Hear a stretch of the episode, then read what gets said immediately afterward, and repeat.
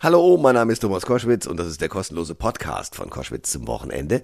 Es gibt spannende Autoren, die kluge Dinge ausdenken können. Mark Ellsberg ist so einer, der ja schon mit vielen Thrillern aufgefallen ist und äh, gute Geschichten zusammengefasst hat. Also googelt den Mann mal, wenn ihr ihn noch nicht kennen solltet. Der ist wirklich ein, ein Fantast und es ist eine Freude, ihn zu lesen. Jetzt gibt es einen neuen Thriller, der heißt äh, Celsius und es geht natürlich um den Klimawandel und wie man den vielleicht mit technischen Mitteln aufhalten könnte und welche Mächte da möglicherweise auch Interessen dran haben und das verhindern wollen oder durchführen wollen, je nachdem. Also ein spannender Thriller von Mark Ellsberg. Hier kommt das Gespräch mit ihm. Der Thomas Koschwitz Podcast.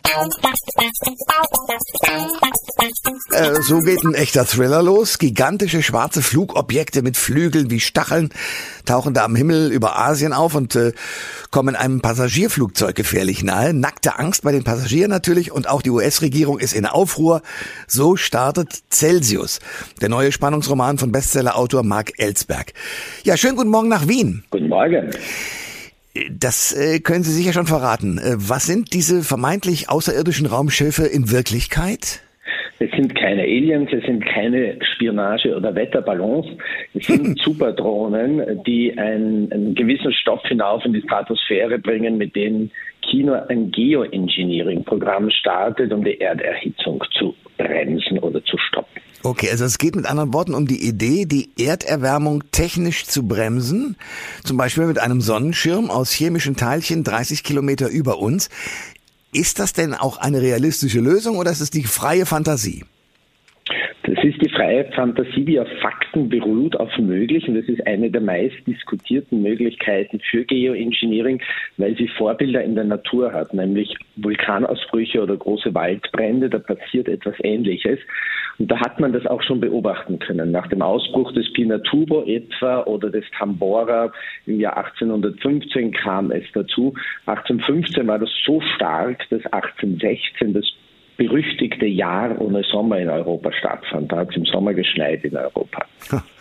Das Szenario in Ihrem Roman Celsius. China übernimmt die Kontrolle über das Weltklima. Jetzt fragen wir uns natürlich, äh, während wir das Buch gelesen haben, warum China?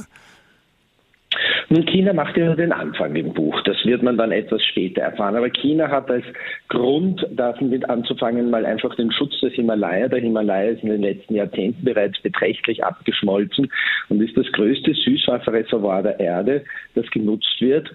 Alle ähm, alle asiatischen Flüsse speisen sich heraus. Und das wäre für China natürlich ein Drama, wenn sie ihre Bevölkerung plötzlich nicht mehr mit Wasser versorgen können. Also versuchen sie das Abschmelzen, das Weitere des Himalayas zu verhindern.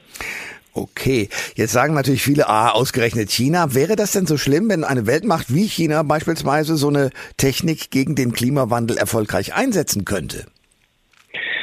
Naja, es wäre vor allem eine Machtfrage. Zweitens sind diese Techniken bislang nicht erforscht. Wir haben theoretische Ideen dazu, aber praktisch keine Experimente. Deswegen ist es relativ unklar. Man würde sowas auch nicht einsetzen, ohne vorher Experimente gemacht zu haben. Aber in meinem Buch hat China das halt bis zu einem gewissen Grad heimlich getan. Ähm, und dann geht es natürlich los, wer darf eigentlich die Hand an der Klimaanlage der Welt halten? Ja. Das ist die Stimme von äh, dem äh, Bestsellerautor Mark Ellsberg zu seinem neuen Roman C wie Celsius. Wir reden gleich weiter. Was halten Sie nach Ihren Recherchen denn von den Ideen für ein Klimadesign, also dem sogenannten Geoengineering, über das wir ja auch schon gesprochen haben? Segen oder Fluch? Ich meine, wir könnten uns ja dann auch alle zurücklehnen bei der CO2-Reduzierung, also ich meine als Normalbürger. Das ist eine der klassischen Gefahren bei sowas, der sogenannte Moral Hazard, dass man dann meint, jetzt können wir es bequem anmachen, weil natürlich die Berechnungen, die man da so macht, zu dem zum Beispiel, was ich im Buch ähm, verwende, dieses Geoengineering, dass man mit wenigen Milliarden pro Jahr sehr schnell die Erwärmung aufhalten könnte, zumindest einmal. Und uns das hier auf der Erde Zeit verschaffen würde. Auf der anderen Seite, wie gesagt, die ähm, Forschung, die praktische ist mittler momentan noch nicht so weit, dass man sagen könnte, Segen oder Fluch, weil wir schlicht und einfach zu wenig darüber wissen. Was ich ja interessant finde, ist, Sie sagen, es ist nicht richtig, die Verantwortung für den Klimawandel auf den Einzelnen abzuschieben. Aber wer hat denn dann die Verantwortung? Natürlich haben die Einzelnen auch eine Verantwortung, aber an den Stellrädern, an den entscheidenden Steuerstellen sitzt ähm, die Politik und sitzen die Führer der Wirtschaft. Das ist ein gesamtgesellschaftliches Problem, ein globales Problem. Und in unserem Gesellschaftssystem ist für sowas im Wesentlichen die Politik ähm, verantwortlich. Dass man das jetzt auf den Einzelnen abzuschieben versucht in den letzten 20 Jahren, liegt ja in erster Linie daran, dass Wirtschaft und Politik nicht handeln wollen. Ha. Heißt aber nicht, dass sie es nicht tun müssten. Ja, in der Tat.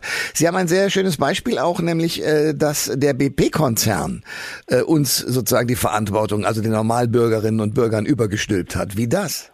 Das ist eine Geschichte, die inzwischen weitgehend gut erklärt wurde.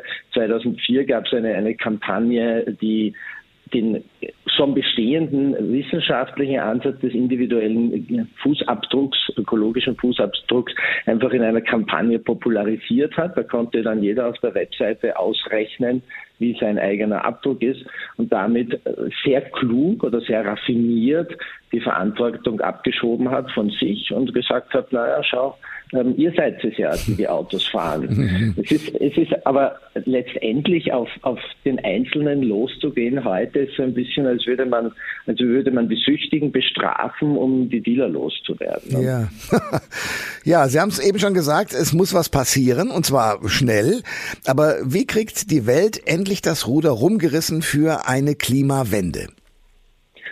Tja, die Politik muss einfach machen und zwar entschiedener als bis jetzt. Und es gibt aus der Vergangenheit sogar Beispiele. Ich bin ja noch aus einer Generation, die in den 70er, 80er Jahren den sauren Regen und das Waldsterben in Europa mitbekommen hat. Ähm, dann kam die Ozonlochgeschichte und immer hat sich die internationale Gemeinschaft darauf einigen können, ähm, diese Probleme zu beheben. Und es ist gelungen. Also ähm, man sieht, es geht, wenn man will. Also über 600 Seiten hochdosierte Spannung, der neue Thriller Celsius äh, von Mark Ellsberg, der sich um die Frage dreht, wie man die Erderwärmung technisch bremsen könnte und überhaupt das Klima beeinflussen könnte. Herr Ellsberg, danke schön für Ihre Zeit heute Morgen und danke für das Gespräch. Ich danke schön. Alle Informationen zur Sendung gibt es online auf thomas-koschwitz.de.